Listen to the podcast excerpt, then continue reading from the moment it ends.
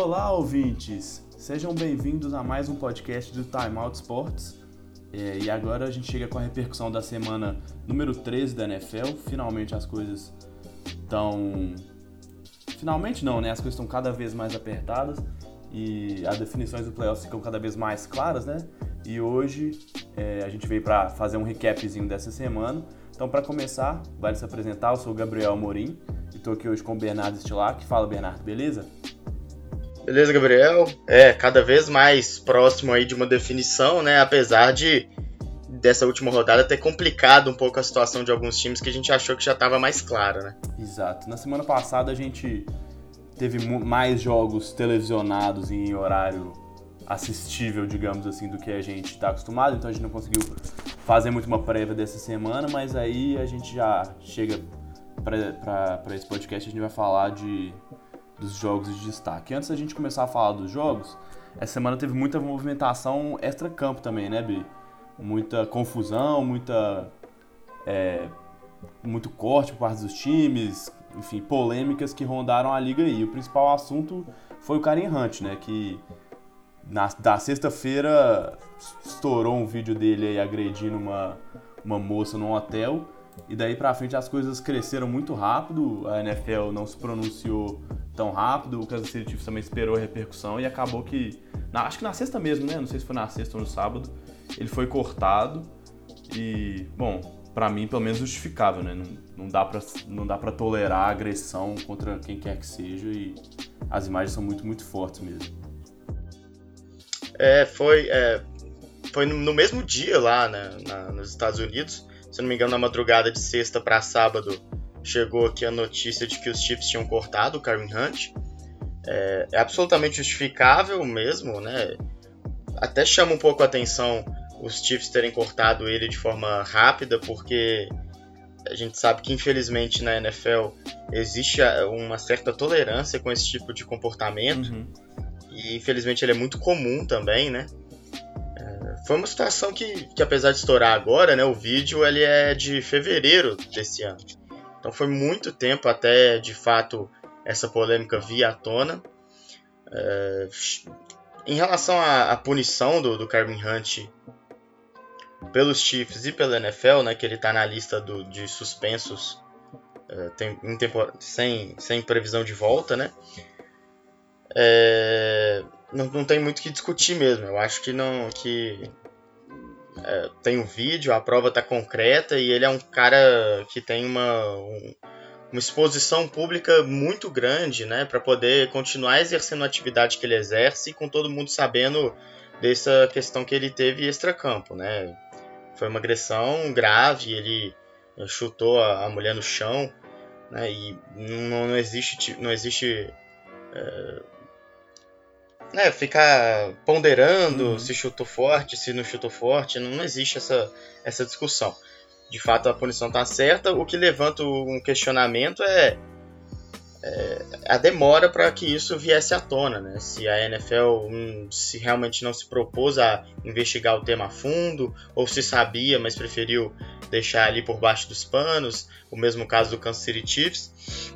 O, o que houve de, de relatos oficiais né, de, bem depois ainda da, da, da sexta-feira, quando o Kareem Hunt foi cortado do time, foi de que os Chiefs foram atrás do atleta, né, no momento que souberam que isso aconteceu lá em fevereiro, perguntaram para ele sobre o ocorrido e ele mentiu, negou ao time, falando que nada do que estava sendo reportado ali tinha de fato acontecido, o time acreditou e o próprio Kareem Hunt veio agora na semana passada a público falar que que de fato os Chiefs não têm eh, responsabilidade sobre o ocorrido, já que ele mesmo mentiu para a organização.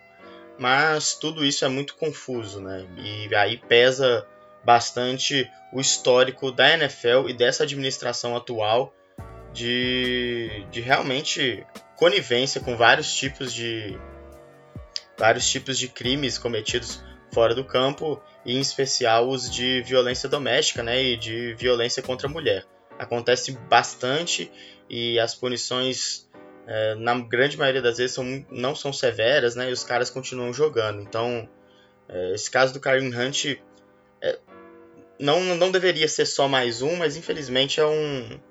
Eu não vejo com otimismo de que isso significa que a, signifique que a liga vai tomar medidas mais drásticas e que realmente afete a carreira do Karen Hunt significativamente. Não, não sei quanto tempo ele vai ficar nessa lista de, de afastados, não, Gabriel.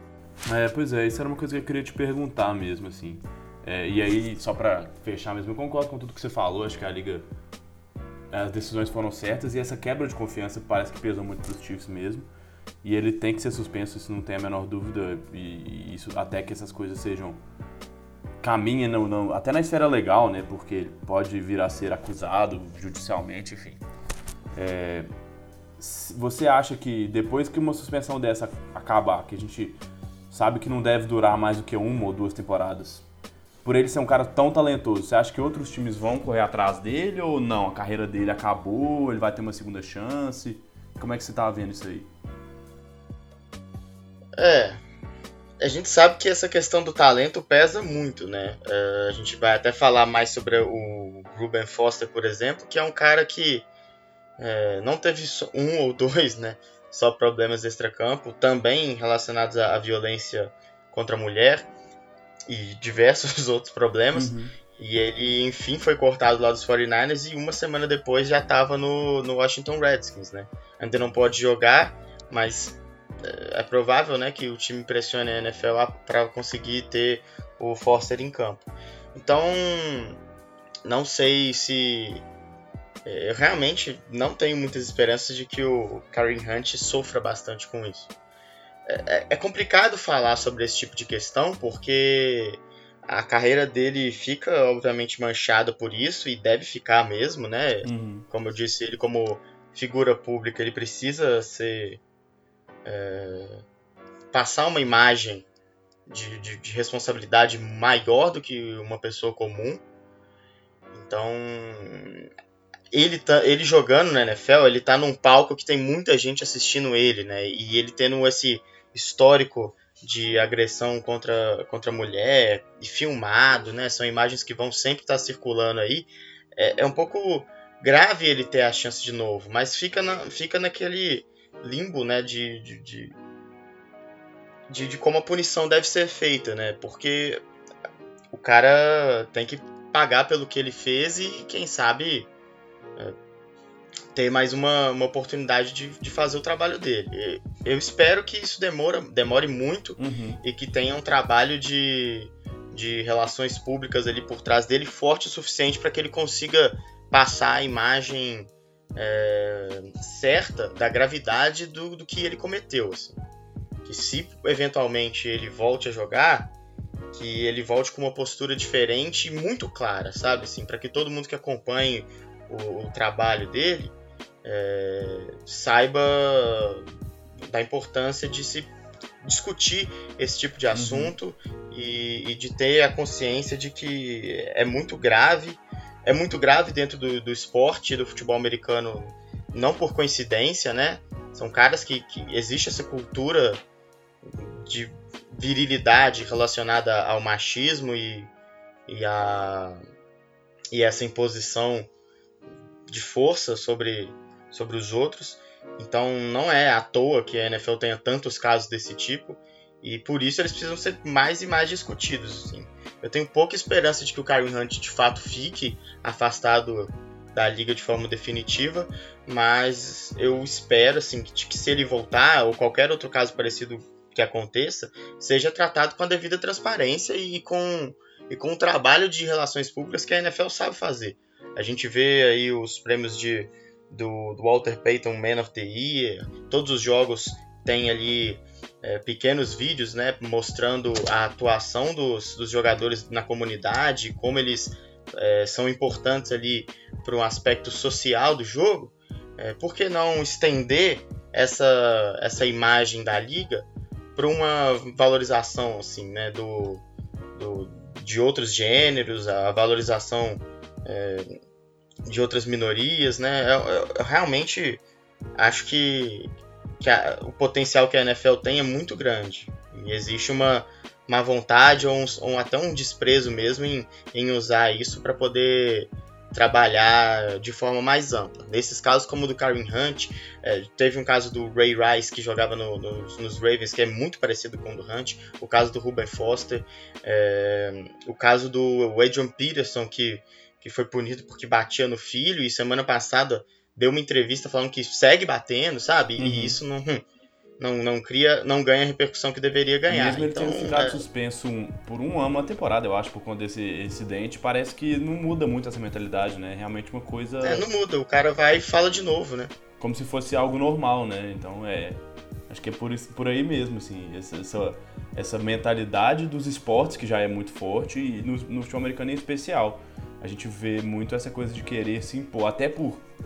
E é uma leitura que eu faço também por eles não serem igual os jogadores de NBA, por exemplo, por usarem capacete e tal, e estarem todos cobertos, fica essa coisa de querer se impor o máximo de tempo possível. Até por isso que a gente vê mais jogadores da, da NFL com, sei lá, às vezes tentando aparecer mais na mídia, com mais joias, esse tipo de coisa assim, para meio que compensar essa falta de, de visibilidade que eles têm dentro de campo, né, exercendo o trabalho deles. Então isso é uma coisa é, estrutural mesmo, assim, é cultural até do, do esporte. A gente vai ver que se, essa vai é uma mudança que demora muito, assim.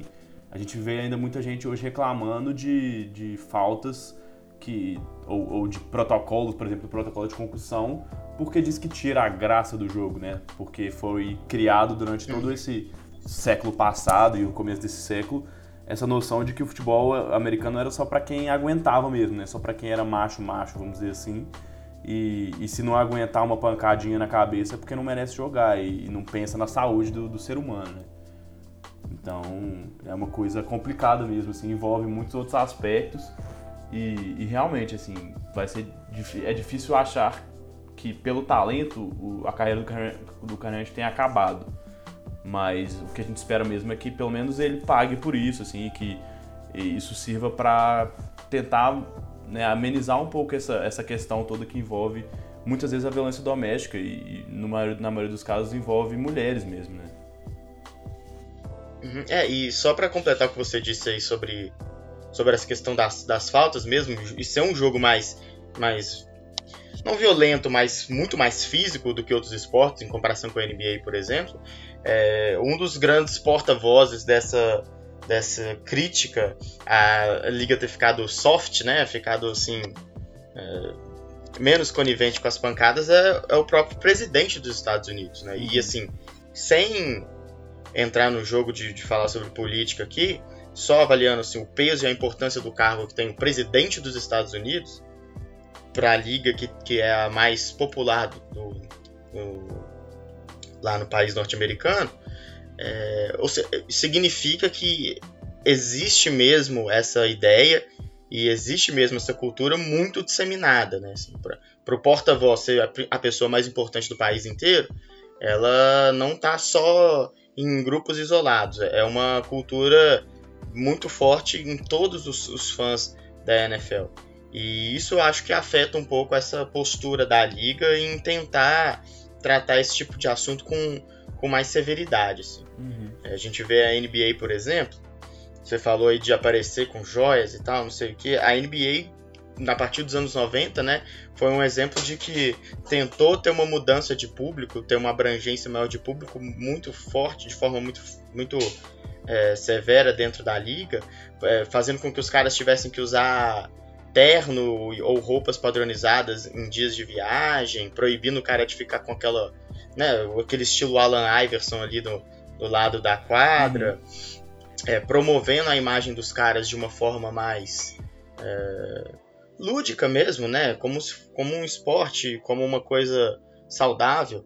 E fez toda a diferença, assim. A NBA de hoje não, não tem mais aquele peso das gangues e dos caras que, que são rivais de, de brigar em quadra, igual tinha antigamente. Muita gente é saudosa disso, né? E acha que, que tem que voltar a esse tipo de situação.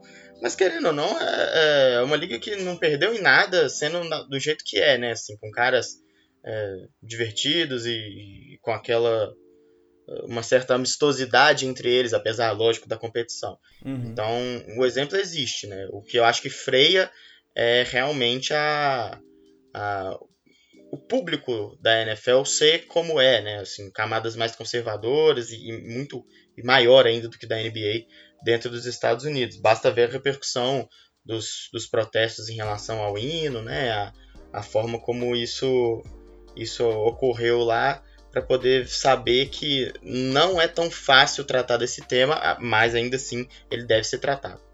É, não, só para fechar, voltando nesse exemplo que você deu da NBA mesmo, assim, deixou de ser a liga do Allen Iverson e de ser visto realmente como uma, uma coisa de gueto mesmo, assim, uma liga voltada só para a classe negra americana e, e da, do, do, final dos anos 90, começo dos anos 2000, e teve os casos, por exemplo, do jogo dos Pistons contra os Pacers, que os jogadores agrediram até torcedores, né, que estavam ali no meio da confusão, e foi um, talvez o, o estopim ali para a NBA começar a mudar essa política dela.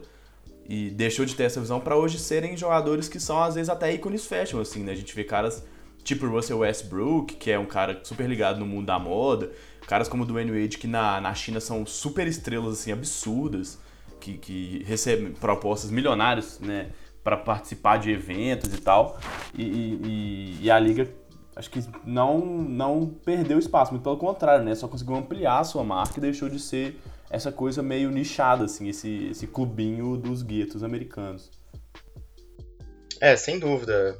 A NBA é um, é um, é um belo exemplo, assim. E sem perder também a identificação importante que que essas comunidades têm com o esporte, né? Uhum. Que, é, que é necessário também falar isso, porque às vezes nesse esforço de, de ampliar o público, você acaba relegando o público tradicional e original daquele, daquele esporte. A gente vê isso muito, por exemplo, no, no futebol brasileiro aqui, né? Uhum. Mas a NBA conseguiu fazer isso de forma realmente é, bem sucedida. É, e nas duas ligas também, apesar de né, a gente estar tá falando de coisas negativas nesse momento, vale também ressaltar que você falou da comunidade, as duas, todas as ligas americanas, mas acho que as duas, por serem as mais populares, tem um trabalho comunitário e social bem interessante também, né? A gente vê casos como esse do Karen Hunt, do Ray Rice, Ruben Foster, por exemplo, mas a gente tem casos como o do J.J. Watt, que arrecada 40 milhões de dólares para as pessoas foram atingidas pelo furacão no ano passado lá no Texas e muitos outros, igual você falou, que, que englobam esse prêmio do Walter Payton Man of the Year.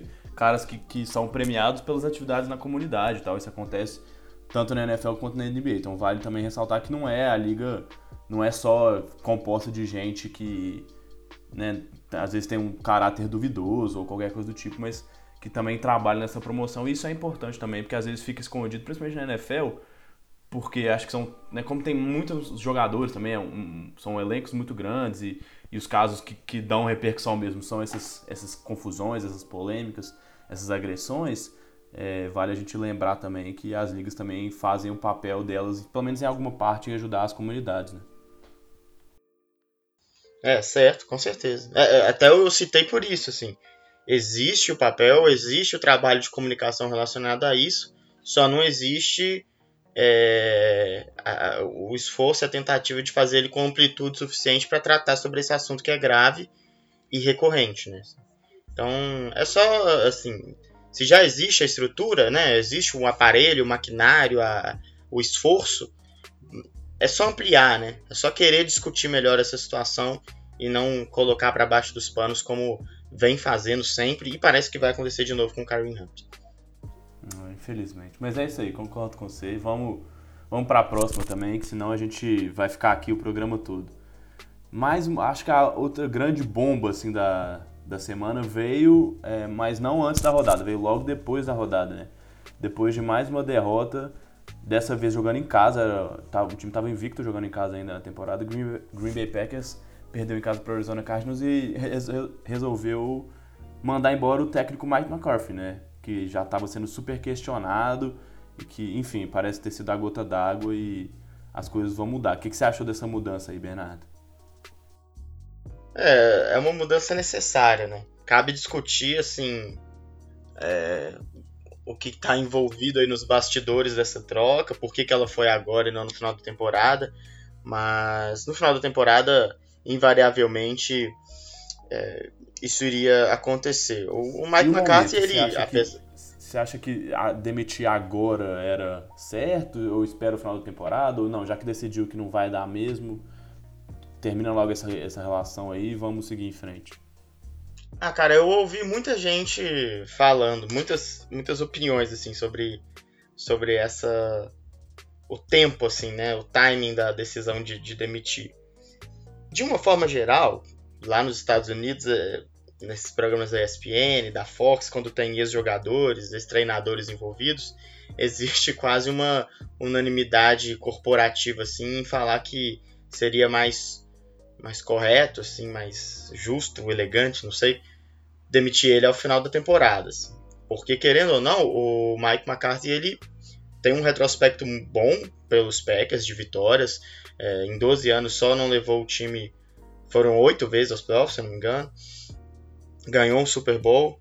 É... Mas tem essa questão né, do, do Aaron Rodgers, porque é muito bom tê-lo, né, mas também é um peso muito grande. E às vezes um retrospecto positivo como esse fosse muito bom em uma outra franquia, não tão vencedor e com quarterback não tão talentoso, mas para os Packers sempre dá a impressão de que é pouco. E parece que a relação ali, né, estava muito conturbada, assim, a ponto de, de, de ser insustentável mesmo, entre principalmente entre o Aaron Rodgers e o Mike McCarthy. Nesse aspecto, me parece razoável demitir de uma vez, assim. Era uma escolha que a franquia teria de fazer, e entre escolher desagradar o quarterback né, e o técnico, eles preferiram manter o, o quarterback minimamente satisfeito ali com a, com a postura. Nesse caso, o Aaron Rodgers é sem, sem dúvida os lados mais fortes dessa, dessa queda de braço aí, né? Ah, sem Por mais dúvida. que o Mike McCarthy esteja desde, estivesse desde 2006 no time, o Aaron Rodgers, você não encontra um cara igual o Aaron Rodgers assim, dando sopa na esquina. E o Mike McCarthy, por mais que já tenha tido bons momentos como treinador, é, um treinador é totalmente substituível, não é o Bill Belichick, por exemplo, né? Você não tá falando uhum. de um cara desse nível. É, eu só acho assim, faz sentido, acho que foi uma atitude correta demitir agora, assim, o balanço que eu faço é esse, apesar de, ter, de, de, não conseguir também discordar completamente dos caras que acham que tinha que ser no final da temporada, eu acho que foi certo, mas Concordo. é um terreno pantanoso, assim, porque por um lado você tem mesmo que agradar um, o quarterback da sua franquia, de uma maneira geral. Quando ele é o Aaron Rodgers, muito mais, porque é um cara é, sobrenatural o talento que ele tem. Mas existe também a necessidade de, de conseguir extrair esse talento e ter esse talento de forma benéfica, né? O Aaron Rodgers não vem jogando bem essa temporada. Até que ponto isso é um problema de descontentamento com a comissão técnica e, e falta de. Não digo, não digo de má vontade, tipo, jogando mal de propósito, mas de, de falta de ímpeto mesmo, de ver um futuro é, para ser construído a partir dessa comissão técnica. É, vamos ver como é que o Aaron Rodgers vai jogar nas próximas semanas. É, mas a situação dele é complicada, porque fazendo um paralelo assim, eu me vejo como ter o Neymar no time, sabe? Ele é um cara muito, muito, muito talentoso. Um cara assim, não dá para você não ter ele no time, sabe? Qualquer técnico quer ter o Neymar, porque é um talento extra classe. Faz quase tudo bem no jogo de futebol, mas nos bastidores ele tem uma série, uma série de questões de, de trato difícil e que às vezes pode atrapalhar o rendimento esportivo do time. Então, de discutir com o cara ali, pedir, brigar para bater pênalti com o Cavani, que é uma estrela do time também, de ter problemas com o treinador e aí ter que trazer um cara que, além de ser muito bom, vai conseguir ter um bom relacionamento com o Neymar, por exemplo, que foi o caso lá no, no PSG, né, com uhum. o Naemer. Agora tá com um técnico que parece não ter bom relacionamento com ninguém, mas é muito linha dura. Mas não vamos desvirtuar o assunto aqui. me, me, parece com, com essa questão do Aaron Rodgers. Assim. Ele, ele tem. Ele é um cara, assim. Historicamente, de, de, de trato difícil. Hum, você falou das estrelas da NFL que gostam muito de aparecer, midiáticas. Não é o caso do Aaron Rodgers, né? É um cara que dá poucas entrevistas, de poucas palavras. Conhecidamente tem um relacionamento ruim com os jogadores que passaram por lá tiveram entrevistas durante a semana de ex-jogadores dos Packers falando é, sobre essa questão comportamental do Rodgers. essa semana né, também, né, lembrando que você falou do J.J. Watt, por exemplo, nos incêndios lá na Califórnia, que é o estado natal do, do, do quarterback dos Packers, ele doou é, dinheiro para poder para as vítimas dos, dos incêndios, né? E o irmão dele veio a público falando que, que é muito bonito doar o dinheiro, mas nem sequer ligou para a família dele lá para saber se eles estavam bem. Uhum. Então, assim, não é papel nosso, né, nem na mídia esportiva, ficar discutindo comportamento e, e personalidade da, do, de um jogador. Mas quando ele influi no aspecto esportivo, é, é, bom trazer à tona que é um cara de difícil trato. Assim.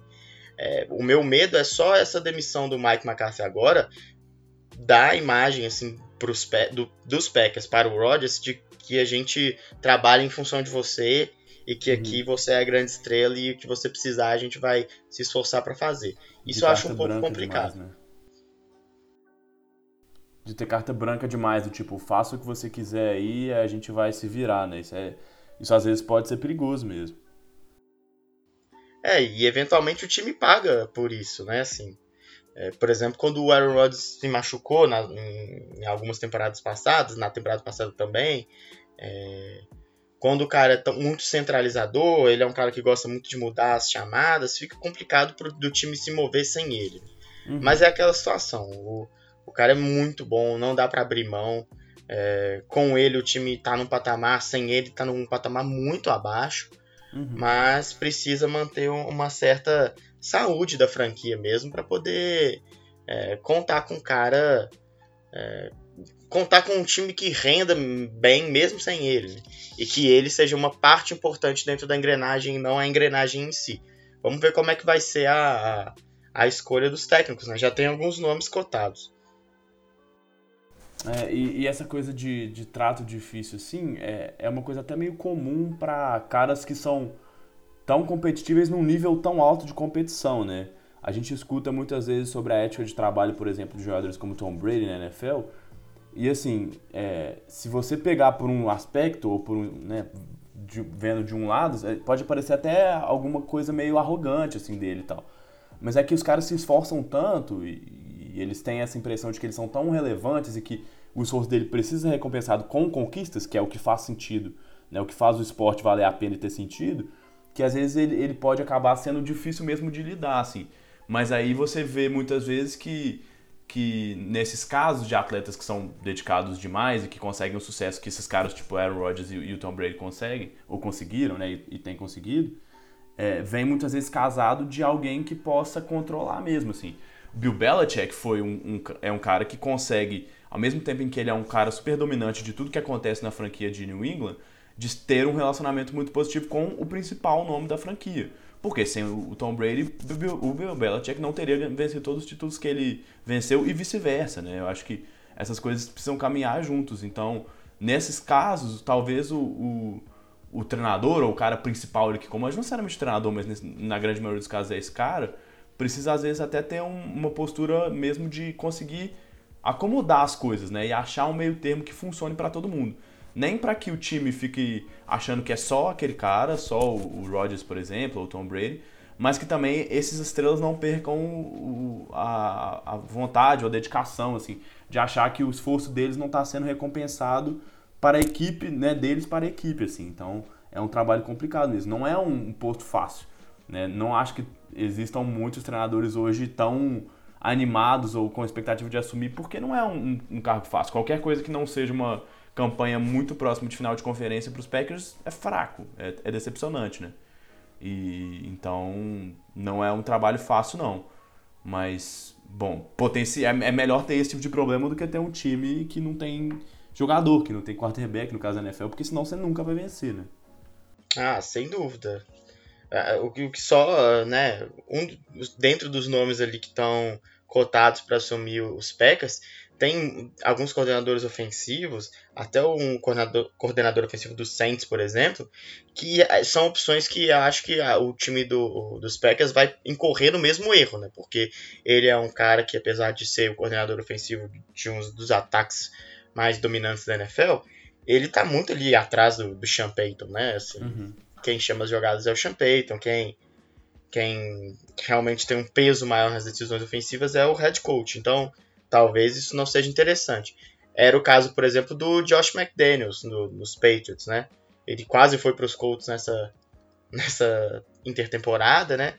Decisão até bastante questionável uhum. o, que, o que ele fez, né? De ir e voltar. Mas ele é um cara que, que tem um domínio ofensivo forte pelo, nos Patriots, né? Porque o Bill Belichick é um cara mais de defesa. Apesar de ser altamente dominante em todos os lados possíveis da bola, né? Mas. É, e ele tem essa convivência, né?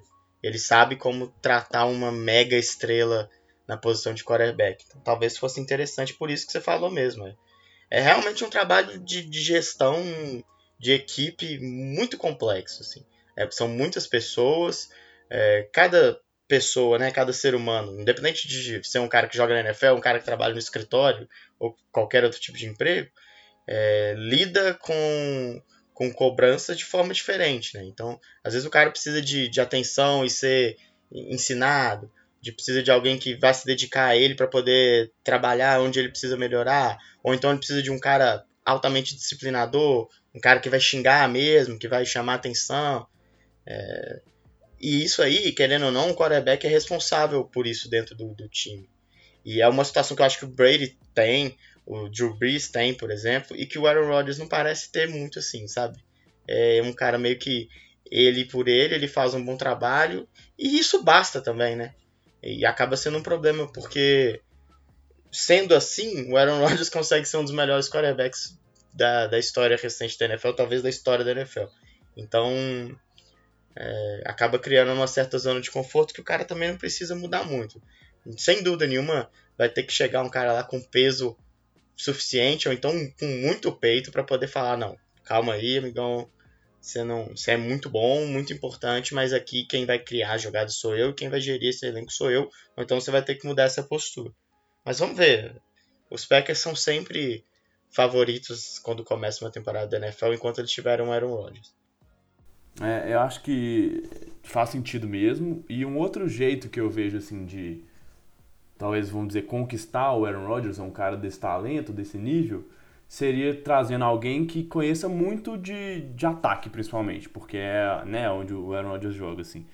Acho que o, o ideal seria mesmo co contratar alguém que para ser head coach que tenha essa formação mais ofensiva e um cara que consiga mostrando, né, durante o dia a dia, os treinamentos e os vídeos e, e enfim, a convivência, mostrar para o Aaron Rodgers que eles podem trocar figurinhas ali, que ele tem conhecimento suficiente para não é, ser melhor do que o Aaron Rodgers, mas fazer com que o Aaron Rodgers cresça junto com ele, né? Para que eles possam maximizar esse potencial do Aaron Rodgers, porque assim, e aí dizendo também um pouquinho de experiência, é, às vezes a gente não conhece tanto o cara, mas se ele, se o treinador chega e, e, e mostra dentro no dia a dia, né, dentro dos treinamentos e tal, e com as decisões dele, que ele sabe o que está fazendo, que ele entende disso, que Bom, você acaba meio. Não, beleza, vou, vamos escutar o que esse cara tem para dizer porque ele sabe o que tá fazendo, tá dando certo e tá funcionando. Então, também precisa ser alguém que tenha um conhecimento muito fundo, assim. Eu acho que o George McDaniels, a, talvez até pela, pelo que aconteceu e, e você já destacou de, na última temporada, talvez seja um pouco mais difícil, por planos a longo prazo no, nos Patriots e tal, que se especula muito.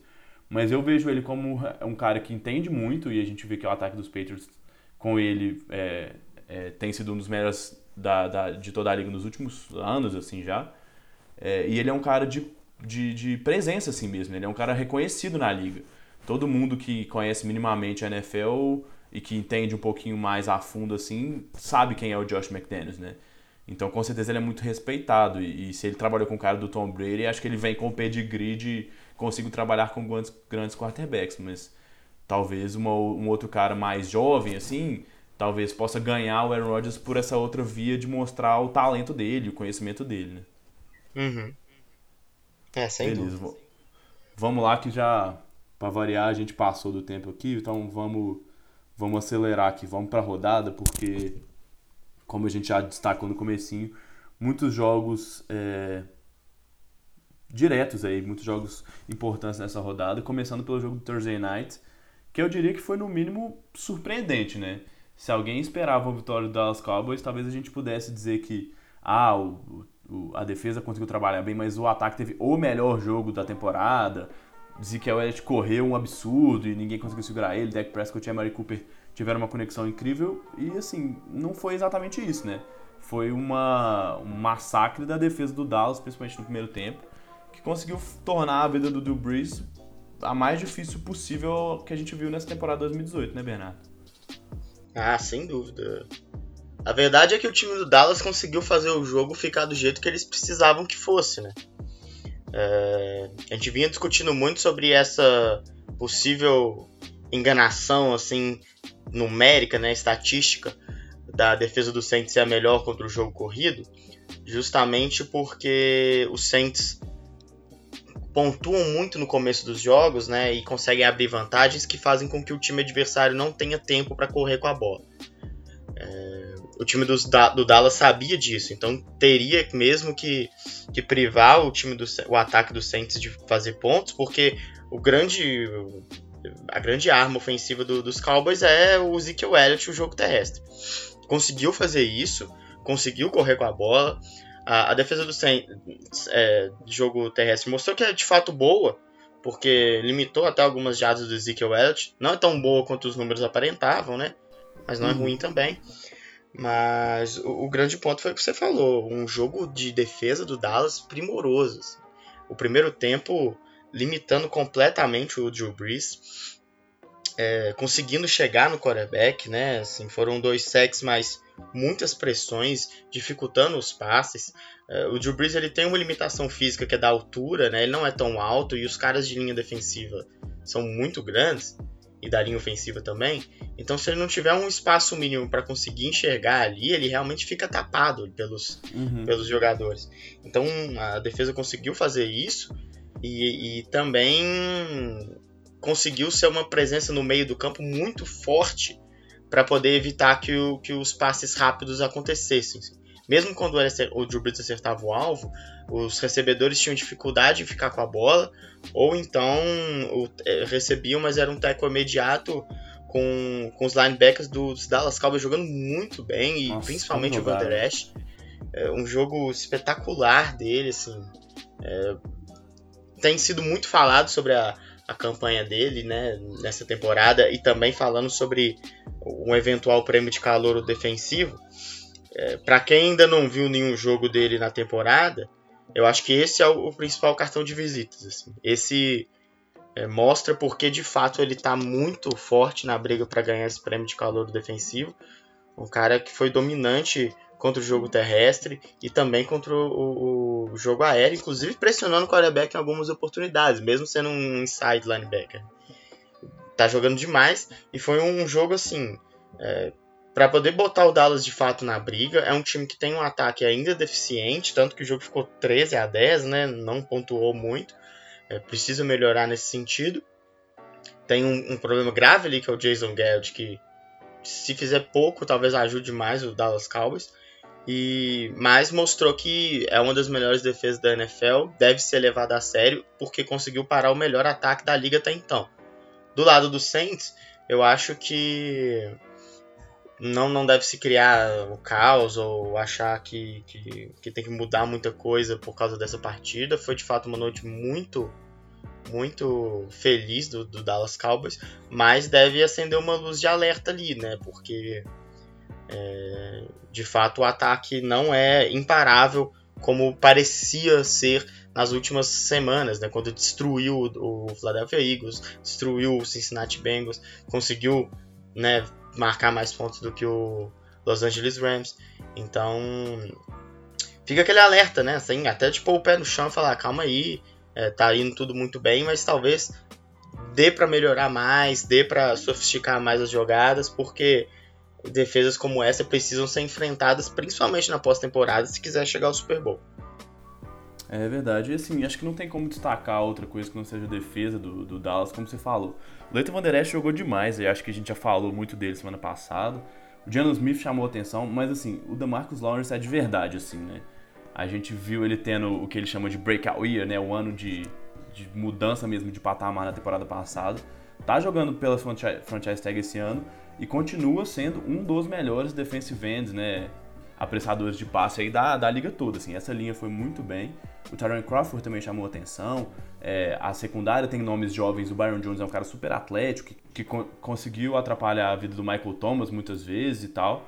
Mas o DeMarcus Lawrence, é, é, é assim, junto com os dois linebackers, né, Jalen Smith e Leighton Van Der pra mim, é, é o grande nome dessa defesa, porque ele tá na posição que é talvez mais importante hoje para conseguir conter esse jogo aéreo, né? Porque putz, você precisa apressar o passe, você precisa sacar o quarterback para evitar que um cara do nível do Drew Brees jogue, para evitar que ele consiga completar os passes.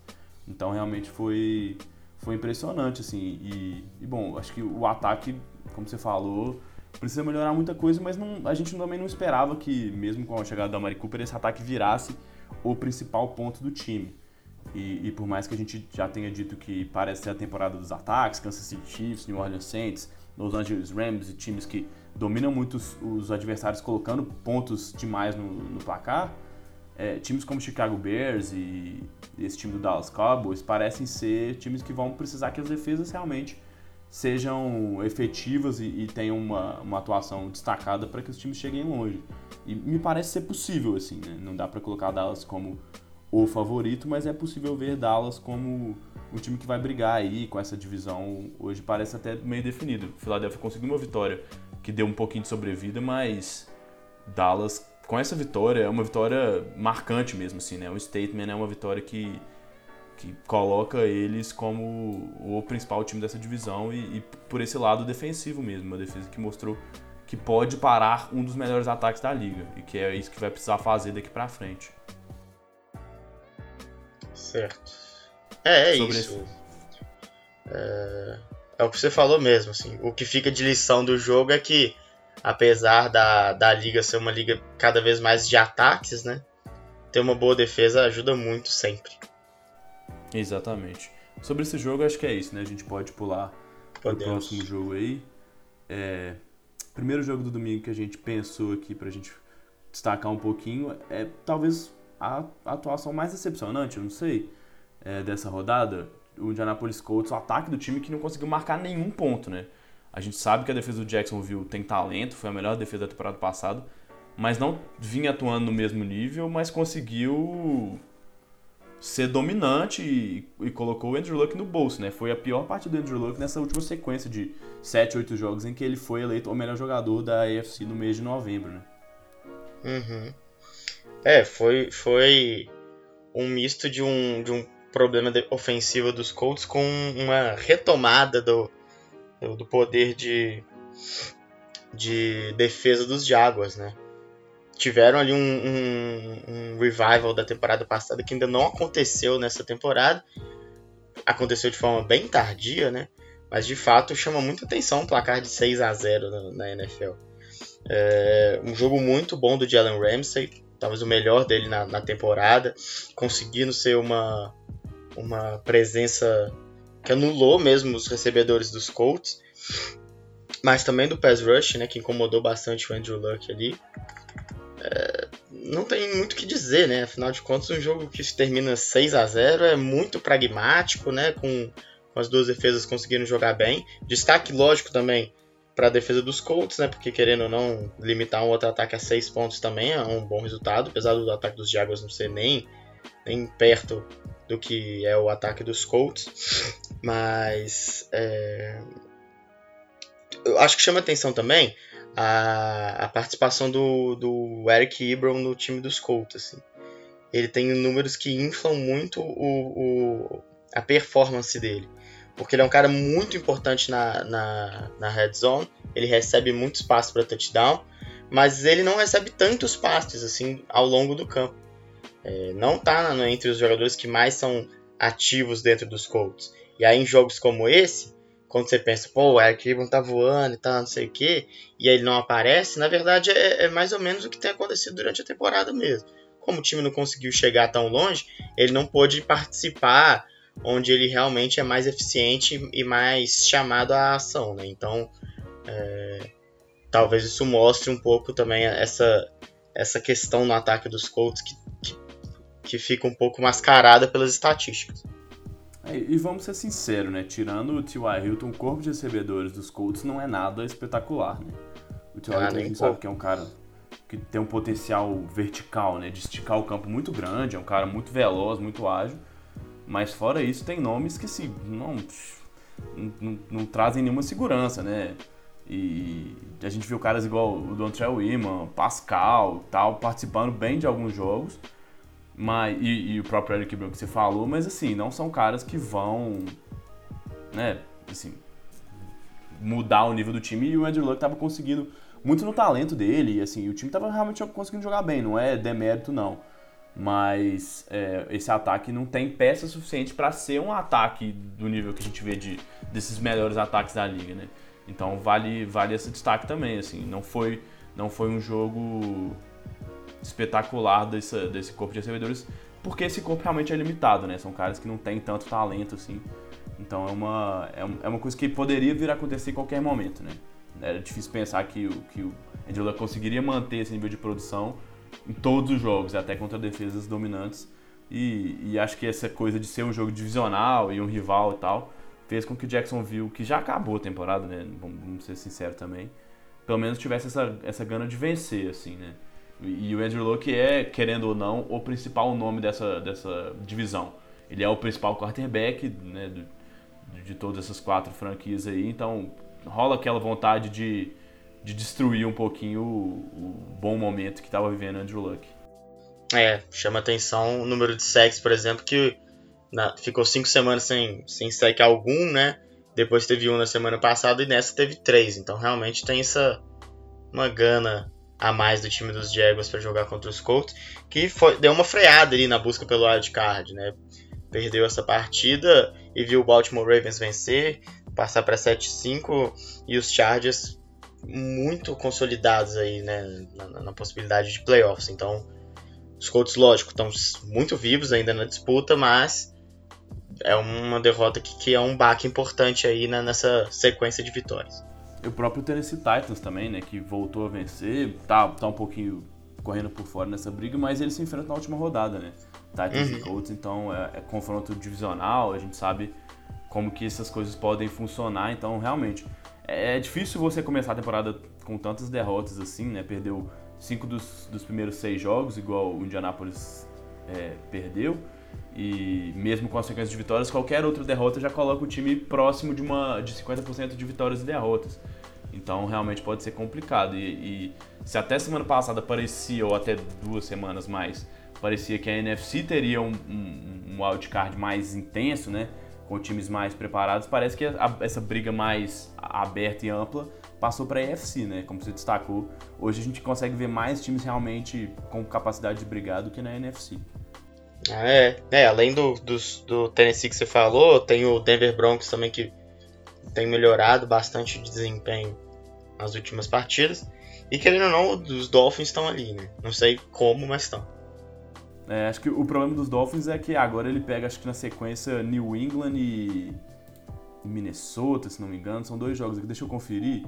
Mas são dois jogos complicados em sequência. É isso mesmo, New England e Minnesota. Depois ele enfrenta Jacksonville e, e, e Buffalo, mas talvez já não, esteja nem, não tenha mais nem como brigar. Mas são uhum. os próximos dois jogos. É difícil pensar que, que Miami vai vencer, porque são times melhores, né? Vai enfrentar times mais fortes. É, é, o Patriots em casa, que a gente sabe que às vezes dá problema, mas Minnesota fora, a gente sabe da força é, do Minnesota jogando lá em Minneapolis. Mas acho que é isso, esse vale esse destaque nesse confronto aí da, da AFC East, porque freia mesmo o time que, que vinha como um dos melhores momentos aí da, da liga, o time dos Colts. Próximo jogo, vamos lá. Mais, é, mais um time que teve uma derrota que não era tão esperada assim, né? A gente via que, que o contexto não era tão positivo pro lado dos Chicago Bears nessas duas últimas semanas com a lesão do Trubisky, mas com a vitória contra o Detroit no Thanksgiving e, e o Chase Daniel jogando ok, de uma maneira ele conseguiu ajudar o time em uma defesa que joga tão bem como a do Chicago, a gente imaginava que o time pudesse vencer o, o Giants mesmo fora de casa, né? E, e assim, é, o jogo teve para prorrogação, parece que, que foi muito apertado e tal, mas é, o time do Chicago conseguiu uma reação espetacular no finalzinho do jogo, né? Ele anotou um touchdown, estava perdendo por 14 pontos, anotou um touchdown faltando 1 minuto e 5 mais ou menos, recuperou um sidekick no final do jogo, né? Logo depois desse, desse touchdown, e aí chegou a, a endzone no, no lance final. Então, assim, Chicago teve muito tempo atrás do placar. E, e, por mais que a defesa tenha jogado bem, a gente viu que a defesa foi bem, a defesa dos Giants foi muito bem, né, Bernardo? A gente viu o, o Ogletree, por exemplo, com duas interceptações, uma retornada para touchdown. E o Chase Daniels realmente, né, essa, essa diferença sem o Trubisky, né, esse, esse gap entre Trubisky e Chase Daniels é grande o suficiente para a gente colocar questionar mesmo, começar a questionar se esse time sem o Trubisky pode manter essa ponta da, da divisão, né, Bernardo? É, sem dúvida, né? A, a, atuação da defesa dos Giants ela foi boa, mas impulsionada aí pelo, pelo jogo muito ruim do Daniels. E essa questão de ficar atrás ali do placar complica um pouco, né? Porque tem um certo ponto percebendo ali que o, o Chase Daniel não ia conseguir comandar o ataque e o time dos Bears correu muito com a bola, né? E isso acaba sendo um problema em relação a tempo, porque é, não é, né? Os avanços não são tão rápidos quanto no jogo aéreo. Né? Foi, foi, foi um pouco conservador ali pela parte do, do Matt Neg, mas totalmente compreensível, porque é ele fazer, viu que seu né? É, ele viu que seu quarterback não ia ter condição mesmo de, de, de jogar, né? E no lado dos Giants tem que chamar atenção também pro Beckham, né? Pro Odell Beckham Jr. Que lançou mais um touchdown, acho que é o segundo dele, é o segundo dele na temporada, né? e bem longo. É, Uma jogada que É funcionou segundo- bem ali, né? Num- Uma jogada bem No domingo. inventiva. Foi mal, mas no domingo a gente tava, tava comentando desse jogo, né? E aí a gente vê uma estatística assim: touchdowns para pelo menos lançados para pelo menos 40 jardas na temporada. Eli Manning, 0. Odell Beckham, 2. então, assim, acho que é É. bem É, representativo de, de que, é assim, esse time do Nova York tem playmakers, tem caras que têm capacidade, mas que o Eli Manning já não é. E, assim, nunca foi o melhor quarterback, mas não é um cara que vai, né, comandar esse time. É, ele- então, Ele é um cara que freia um pouco a capacidade ofensiva que o New York Giants tem, né? Com o Beckham Jr., com o Saquon Barkley, mas também com outros nomes, como o Shepard, que é um, um, um cara bom ali para soltas mais curtas, né? Ele é um, um jogador interessante também. Mas, é, né? Lógico, sempre a jogada que o Odell Beckham lança é sempre muito inesperada pela defesa, né? Então esses 40 jardas aí são, não são tão complicados. uhum. Mas é lógico que é engraçado mesmo, a, a, a estatística chama muita atenção porque evidencia mesmo o declínio do quarterback camisa 10 lá do, do New York Giants. É, falando do Saquon Barkley também, teve, teve mais um bom jogo, né? E talvez evidenciando aí um, um dos uma das poucas, não, não é nenhuma fraqueza, mas é uma das poucos é, momentos em que a defesa dos Bears não é completamente dominante, né? Que é contra o jogo terrestre. Então, o Saquon Barkley conseguiu alguns avanços ali com alguma dificuldade da defesa dos Bears. Mas assim, como você falou, né, o Trubisky voltando, eu acho que o time volta a ser a ser de fato mais competitivo. O problema é que essa ausência dele aí custa caro. Tendo vencido o jogo contra Detroit, perdido esse, fica aí no 1 a 1 e, e o a não, o problema não foi tão grande, né, assim, ó, o débito é, o não saldo foi não é tão- negativo, né? Exatamente. É, e, e, assim, do lado de Chicago, destaque mais uma semana pro Taikoi. O, o Jordan até conseguiu boas corridas, a gente tinha estava tava vendo uma- um, um decréscimo no, no número de carregadas dele a cada semana. O time utilizando o Taikoi em corridas mais, mais pelas laterais e as, as corridas mais não tão pelo meio, assim, né? Não tão de força. Mas o Jordan Howard conseguiu correr, mas assim, a gente via que também, como o Bernardo falou, era, um- era uma tentativa de não é, sobrecarregar o Chase Daniel. Então, e aí, por isso também, muitas corridas né, com os running backs e muitos passos para o Taikoi, que foi o principal recebedor do time. Duas recepções para 156 jardas, além de também ter lançado um touchdown, né? Mais um jogador não quarterback lançou. E esse aí foi no finalzinho do jogo, o último lance que levou o jogo para prorrogação. Mas é, o Saquon Barkley no começo do segundo tempo ali, e as corridas dele conseguiram é, realmente pavimentar esse caminho de Nova York para abrir uma vantagem, essa vantagem de, de 14 pontos. Porque Chicago, da partir do momento que Chicago ficou muito tempo atrás, muitos pontos atrás do placar, isso realmente mostrou a fragilidade que esse ataque tem. E por mais que a gente sempre levante um pouco de dúvida sobre o Trubisky, o talento dele, e ele não ser um cara que talvez tenha merecido né, ter saído no draft tão alto como ele teve, o investimento que Chicago fez para trocar e subir no draft, mas existe um, né, uma diferença muito grande entre um quarterback titu- titular e um quarterback reserva na NFL. Isso fica claro cada semana que a gente vê um cara reserva jogando, né? É, a gente vai falar ainda, né? Do reserva do reserva ainda jogando Nossa. ontem, então. É, anteontem. Complicado. Aí realmente é mais complicado ainda. complicado. verdade. Desse jogo mais alguma coisa ou. Não, vamos lá. Vamos lá, acho que deu, deu pra entender, né? Se a gente tinha se perguntado no domingo por quê, acho que é isso, né? Limitação de um ataque sem o principal comandante ali. E uma defesa. É, talvez tenha sido um dos melhores jogos da defesa do, do, do, Nova York, de Nova York mesmo, assim. Até em termos. O que a gente já vem destacando algumas semanas. Não necessariamente limitar pontos, porque vai ser difícil contra alguns ataques. Mas de criar jogadas e roubar bolas e criar turnovers. Que o time do, de Nova York foi realmente bem prolífico nisso, né? Então. Isso, isso tem feito a diferença muitas vezes entre essas defesas. Beleza? Próximo jogo, Beleza. vamos lá. É... Panthers e Bucks.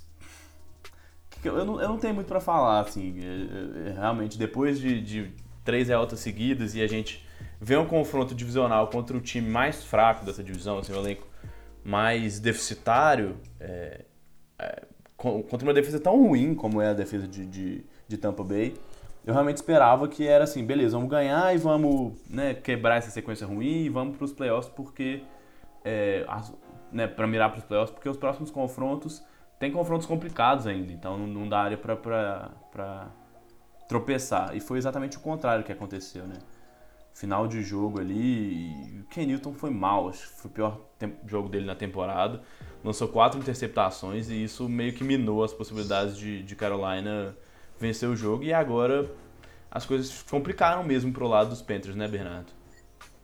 É, para quem ouviu o nosso, ouve o nosso podcast há mais tempo aí, né, desde lá das primeiras edições, talvez um dos times que a gente mais tenha elogiado, né, e tratado como uma das do, dos wildcards quase concretos, assim, e com chance até de chegar à liderança de divisão por ter dois confrontos diretos contra o Saints, eram os Panthers.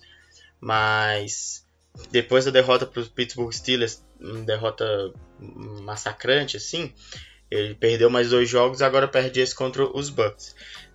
Desde a derrota para o Pittsburgh, eu acho que essa é a mais grave, assim, ou a que chama mais atenção.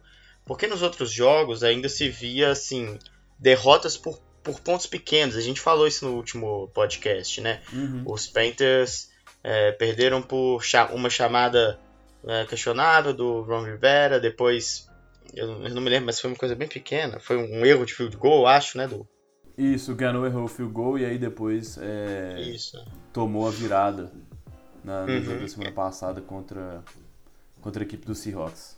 É, então, assim, eram jogos em que a gente conseguia detectar onde o time errou, sabe? E eram coisas bem pontuais. Esse não, né? Esse parece que foi um jogo que o time perdeu porque, porque jogou realmente mal e, e não teve condição mesmo de vencer um, time bem mediano do, do Tampa Bay Buccaneers. É, dessas partidas todas, foi a que o Cam Newton de fato não jogou bem, né? Quatro interceptações é um número muito alto. É, e isso é um baque, porque ter o seu quarterback jogando bem e o time a, a um ponto pequeno assim de vencer é uma coisa, né? E ter um time bem longe da vitória é outra. É, complica bastante a situação. O McAfee continua jogando bem, isso aí é uma tônica, né? Mesmo assim, continua tendo bons números. É, vamos ver como o time dos Panthers vai, vai lidar com essa vitória, né? Porque a narrativa ela tem várias formas de, de ser analisada. Uma é essa que eu falei, que nos outros jogos era mais otimista, porque perdeu por uma coisinha pouca ou outra. Mas uma outra é analisar que quando você está perdendo por uma coisinha ou outra, você pode ficar um pouco mais acomodado e não achar que, que são necessárias mais mudanças. É, uhum. E uma derrota como a, de, como a de, desse domingo pode mexer um pouco ali com o brilho do time e tentar fazer com que ele é, realmente mude o suficiente para continuar nessa briga. Vai ser complicado pelos confrontos, como você falou, mas ainda é absolutamente possível. E existe talento ali para poder conseguir. É, apesar da, da lesão do, do, Greg Olsen, por exemplo. Mas né, não é mais o cara que mais recebe a bola nesse ataque. É, o que chama atenção, né? A, forma, por exemplo, como o Ron Rivera tomou, tomou as atitudes depois dessa partida. Ele uhum. falou que vai começar a chamar as jogadas defensivas. É um cara que, que tem uma inclinação bem defensiva mesmo no futebol americano. É, o que já mostra que a outra narrativa que eu disse pode estar funcionando, né? Assim, chamou atenção, deu aquela cutucada para assim, a gente tem que mudar agora ou, ou não vai dar, né? Então, tomou as rédeas ali, talvez isso já seja suficiente para que os Panthers joguem melhor na semana que vem. É, ele, além de, né, essas mudanças que ele fez, além dele ter assumido essas chamadas das jogadas defensivas, ele demitiu o técnico de linha defensiva e um assistente de secundária, então parece estar um pouquinho insatisfeito e, e assim, olhando para o jogo, a gente pensa, putz, né, é, o time fez só 17 pontos nessa defesa fraca dos Bucks e tal, assim, o ataque continua com o North Turner produzindo alguma coisa, né, em, em algum aspecto, não, não parece o mesmo problema, assim é, um, é uma coisa não necessariamente de, de talento ou de organização, mas de consistência. Assim. Muitas vezes o time se perde durante os jogos e aí o Ken Newton, por ter o talento que ele tem, o potencial atlético e, e de passar a bola que ele tem, acaba tentando resolver. E aí ele é um cara que né, nunca foi um cara preciso demais e que sempre teve muito, muito aberto, muito propenso a sofrer interceptações ou perder as bolas por tentar resolver as coisas sozinho muitas vezes, né?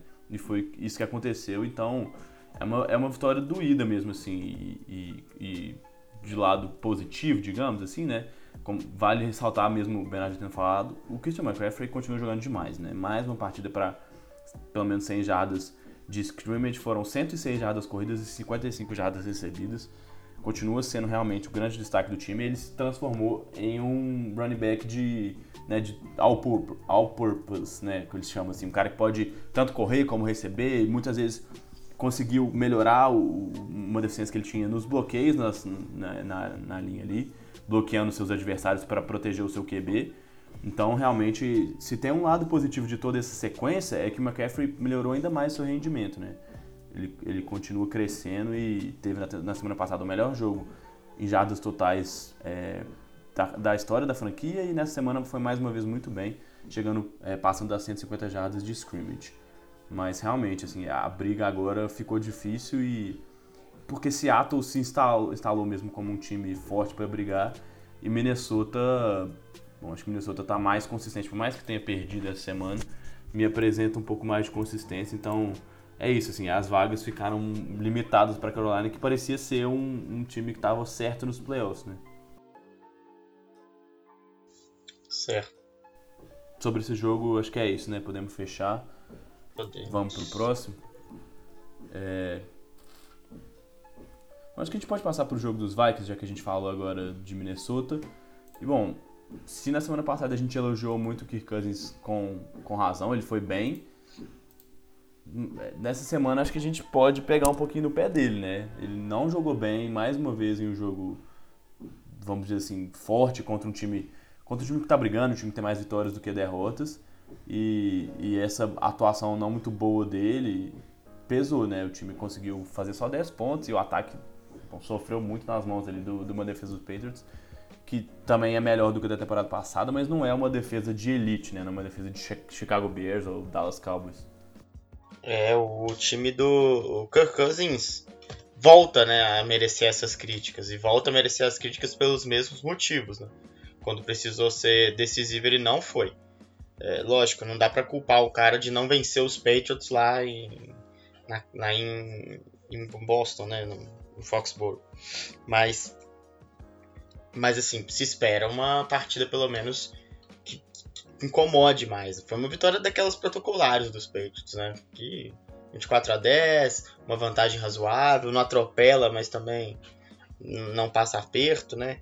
O Tom Brady, em um jogo protocolar de Tom Brady, assim, não precisou ser espetacular, então ele não, não, força a barra também, né? Até porque não, não tá na idade de ficar forçando a barra também. O cara fez o necessário, achou vários recebedores ali? Conseguiu distribuir bem a bola no ataque, apesar de ter uma interceptação no jogo, assim, né? não, não foi tão importante assim pro, impactante para o time dos Patriots. E é o que você falou, a defesa dos Patriots desse ano é, é, bem melhor do que a do ano passado, cede menos pontos, mas ela não é uma defesa dominante a ponto de conseguir anular caras como Stephon Diggs e Adam Thielen, né? E foi o que aconteceu. Uhum.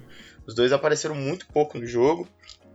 O, o Diggs mesmo recebeu um touchdown, mas foi aquilo, né? Acho que foi a primeira recepção dele no jogo, inclusive, foi aquele touchdown. Então, é, chama atenção esse desempenho ofensivo dos Vikings e aí cai mesmo nos ombros do, do Cousins, porque É, os, as armas ele tem ali, né? Mas ele parece não estar tá sabendo usar da melhor forma possível. É, tem uma estatística que é bem interessante aqui. Nos jogos contra equipes que, que no momento que enfrentaram o Minnesota, estavam com campanha positiva, né? Mais vitórias do que derrotas. Nessa temporada, o Kirk Cousins tem nenhuma vitória, quatro derrotas e um empate, né? Contra, contra o Green Bay Packers. Então, assim, é, ele precisa ser cobrado pelo tanto que ele recebe, né? Pelo, pelo preço que ele custa para a franquia. Precisa ser cobrado para vencer esses jogos, né? Porque Minnesota contratou ele esperando que o time fosse longe e chegasse para brigar nos playoffs. Então, se você quer chegar longe, você precisa vencer as melhores equipes. Então, é, é um jogo que deixa você. Assim, não dá pra gente supervalorizar a vitória da semana passada, nem para supervalorizar a derrota dessa semana. Mas essa consistência em não ir tão bem contra times né, positivos deixa, deixa essa pulguinha atrás da orelha mesmo. Assim, a gente precisa levar isso em consideração. É, até porque vencer os Packers, né, depois deles terem perdido em casa para os Cardinals, tem um peso bem mais bem reduzido, né? Uhum, exato mostra que não é o melhor Green Bay né, que a gente poderia ver. Que, como você falou, não é o Green Bay que a gente sempre credencia como um dos candidatos ao título. É um time que está num momento ruim mesmo, assim. E que a gente sabe que a relação estava muito desgastada, enfim, tudo, tudo isso pesa mesmo, assim, não tem como desassociar uma coisa da outra. Acho que é isso. Sobre esse jogo tem mais alguma coisa? Não, acho que é isso mesmo, assim. Destaque, né? Destacar que, que os Patriots é, depois da semana de bye, rechaçaram todas as dúvidas que foram criadas a partir da, das, das atuações ruins consecutivas do Tom Brady. Parece que voltou tudo ao normal. É, e como eles são bons jogando em casa, né? Todas as derrotas do time nessa temporada, e, e sim, são derrotas para times não, que não são times com campanhas tão positivas. Jaguars e Lions têm mais derrotas do que vitórias. E o Tennessee está exatamente com 6 e 6 nesse momento.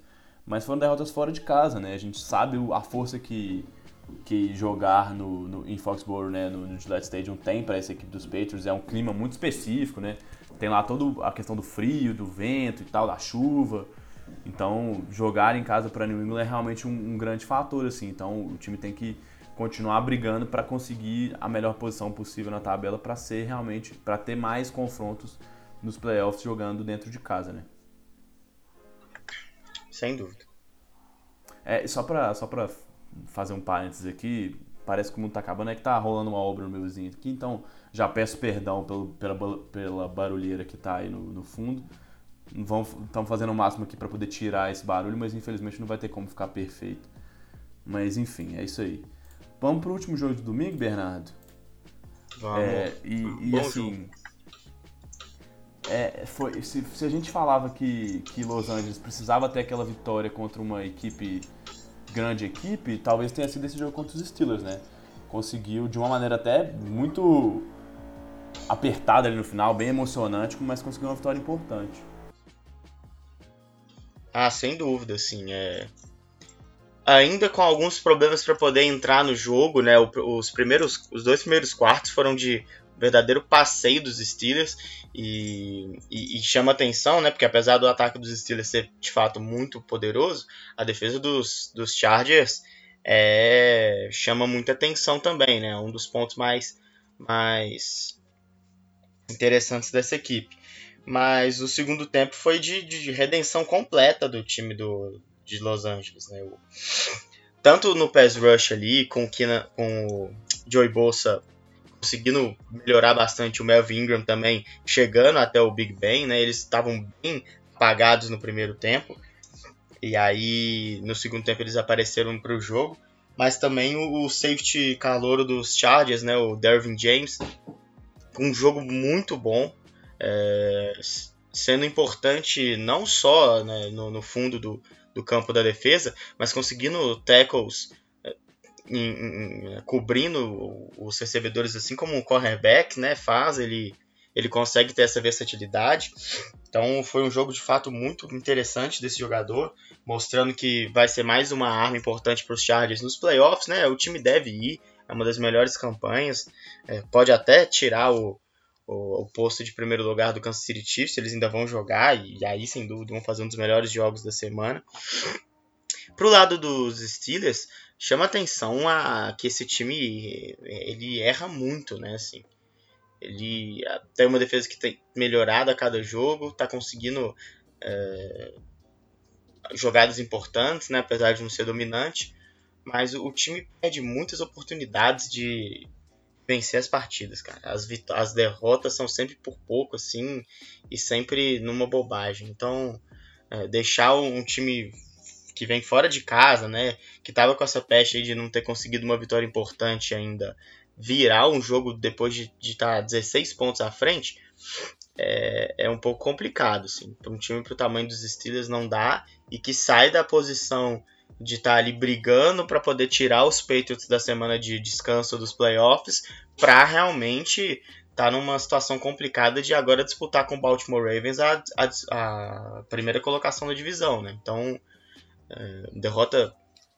impactante para vir para o time dos Steelers e como você disse mesmo importantíssima para os Chargers que, que vinham aí sem conseguir uma vitória importante contra um time pesado, né? Principalmente dentro da, da mesma conferência e que agora seguem com muita moral para poder de fato ser uma ameaça real para o time dos Chiefs no, na partida que eles vão ter ainda, né? Principalmente com o Philip Rivers jogando como está jogando, o Keenan Allen sendo uma arma absolutamente constante em todos os momentos do jogo, contra uma defesa que está tendo tipo, complicações ali, dificuldades que é dos, dos Chiefs. É, eu, eu, vou tentar falar o mínimo possível, porque realmente tá, tá difícil a barulheira aqui, mas é isso. Se não me engano, é a primeira vitória dos Steelers jogando em casa, depois de estar vencendo por 16 pontos no intervalo. Então, realmente é uma, assim, é uma virada muito impressionante mesmo. E, e a briga realmente está aberta. O Pittsburgh hoje está meio jogo na frente de Baltimore só, né? A gente sabe que Baltimore também tem lá seus problemas e está jogando com o quarterback calor com o Lamar Jackson, mas ele conseguiu dar uma dinâmica nova para esse ataque, né? A saída do Joe Flacco fez com que o time, sei lá, injetasse um novo, novo ânimo aí nesse ataque. Então, é, essa briga que parecia mesmo tá, tá se fechando, porque Pittsburgh tinha confrontos até contornáveis e por jogar em casa contra os Chargers, que era um dos jogos mais difíceis nessa reta final, parecia mesmo que, que poderia mesmo que garantir essa divisão, mas hoje é, essa briga fica aberta. Agora, se tem um jogo melhor, não, não tem um jogo melhor para se recuperar para o time dos Steelers, né? Joga contra os, os, Raiders na próxima rodada. E mesmo com o James Conner fora, né, que se lesionou no último jogo, teve um problema, se não me engano, no tornozelo, não deve ter muito problema para vencer esse time dos, dos Raiders, né, Bernardo? É, e melhor ainda do porque o Baltimore Ravens joga fora de casa contra os Chiefs, né?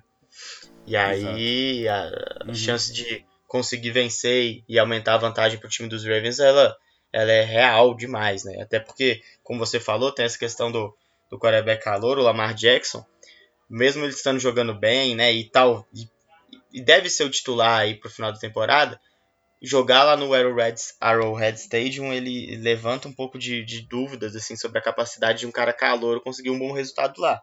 E isso pesa pro, pra volta do Joe Flacco pro time, né? Então, essa inconstância aí ainda atrapalha o time dos Ravens, que vai ter uma partida dificílima na próxima rodada.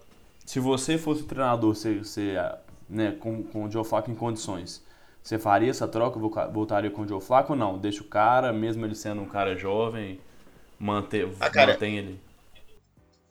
É, eu, eu acho que o time dos Ravens eles têm condições de ir aos playoffs mesmo perdendo essa partida, sabe? Então eu manteria o Lamar Jackson, até porque se se pensa a longo prazo, né, se se quer mesmo o futuro da, da franquia, tem que manter o cara lá, ele tá jogando bem, ele tá fazendo o time jogar melhor no ataque do que o Joe Flacco vinha fazendo. O Joe Flacco, ele não é nem um cara inconstante, é constante que ele é inconstante, sabe? Uhum. Ele vai entrar lá e talvez até tenha um bom jogo, mas você não sabe se vai contar, poder contar com esse tipo de atuação para duas ou três rodadas em sequência. Então eu, eu, manteria o Lamar Jackson sim. Até porque a defesa dos Chiefs, né, não demonstra o, o principal, a principal ameaça aí para qualquer ataque. O que, o que dificulta mesmo é a atmosfera do jogo.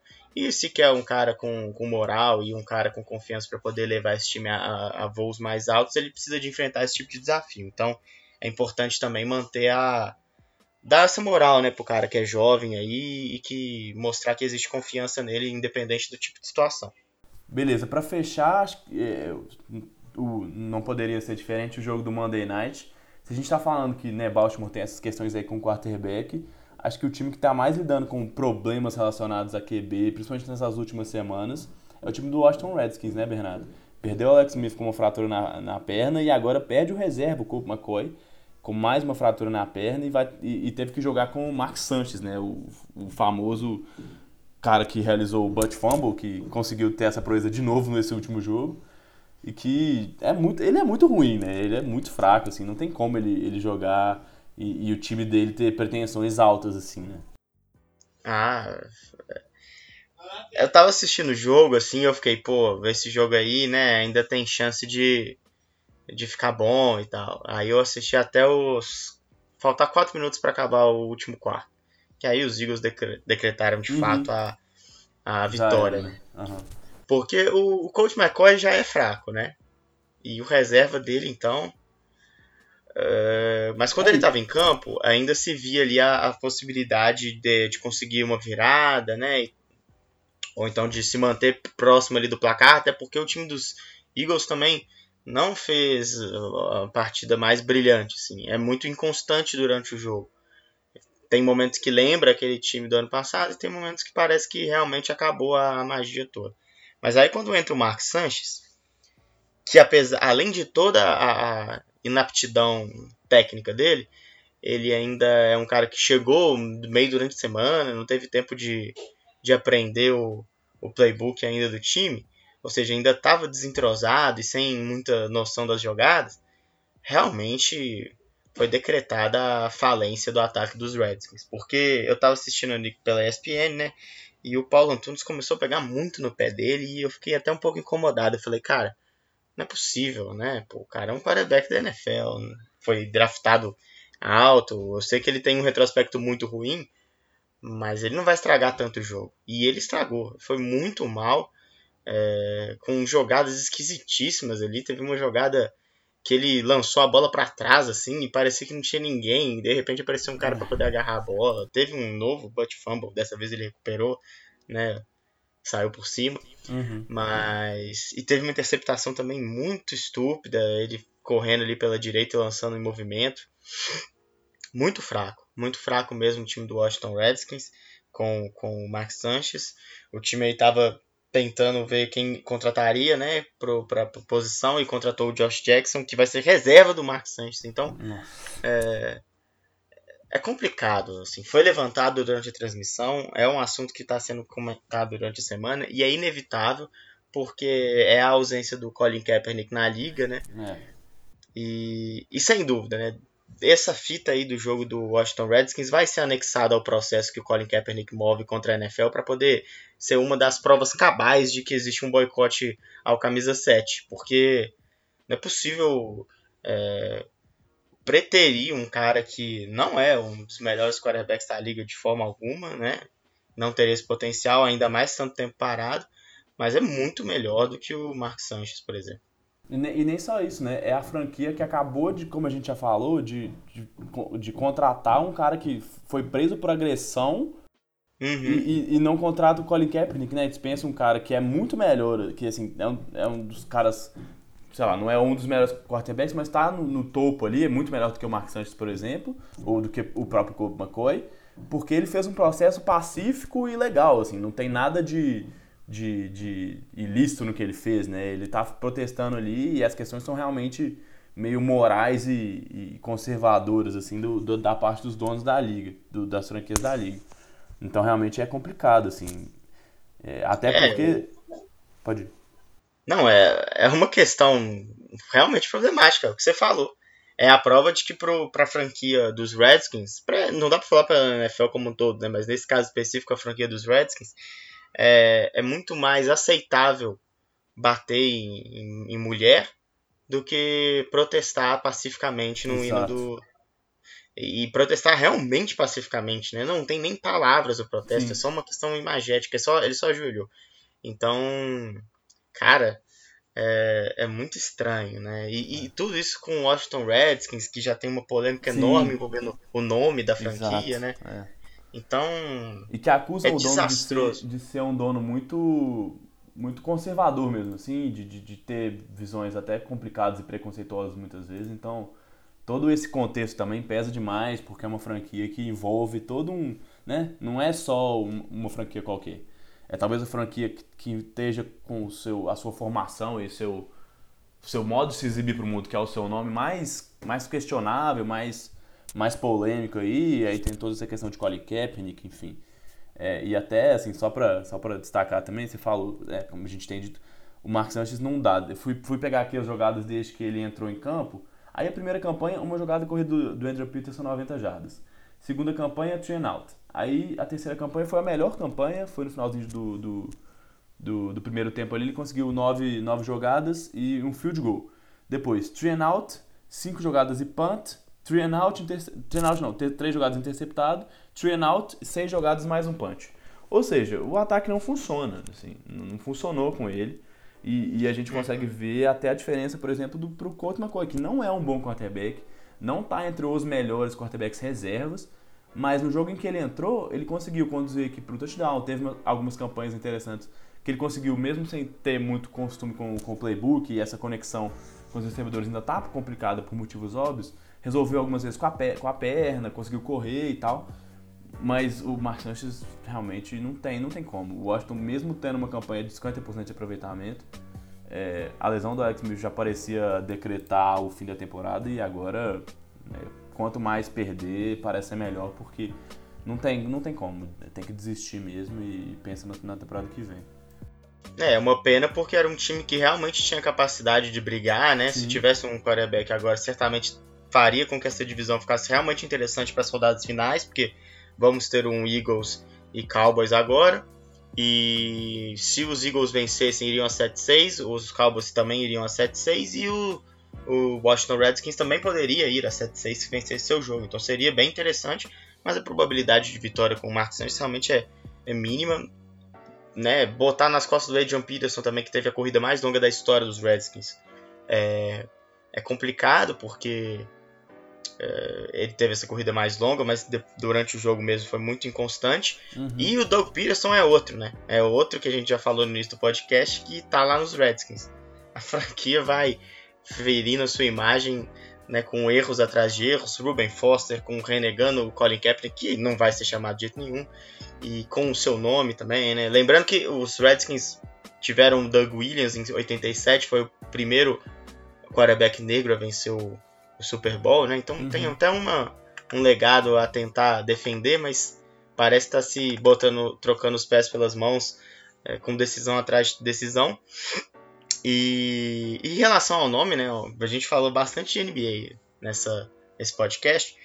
É, eles têm um exemplo muito próximo, né? Que o Washington Wizards era o Washington Bullets, né? Que é, que é balas em inglês, balas de, uhum. de arma, de revólver que depois de alguns incidentes ali, desses que infelizmente são comuns nos Estados Unidos, né, com tiroteios e assassinatos em massa, preferiu mudar o nome porque achou que Washington Bullets era de mau gosto.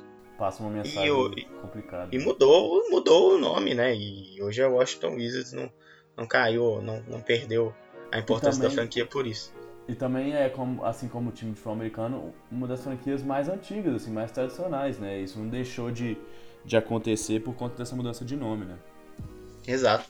É, o, time, o time só parou de vencer, né? Mas enfim, não vem ao caso aqui.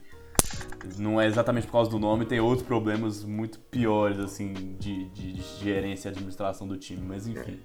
Muitos problemas. É. Bernardo, acho que é isso, né, dessa semana 13.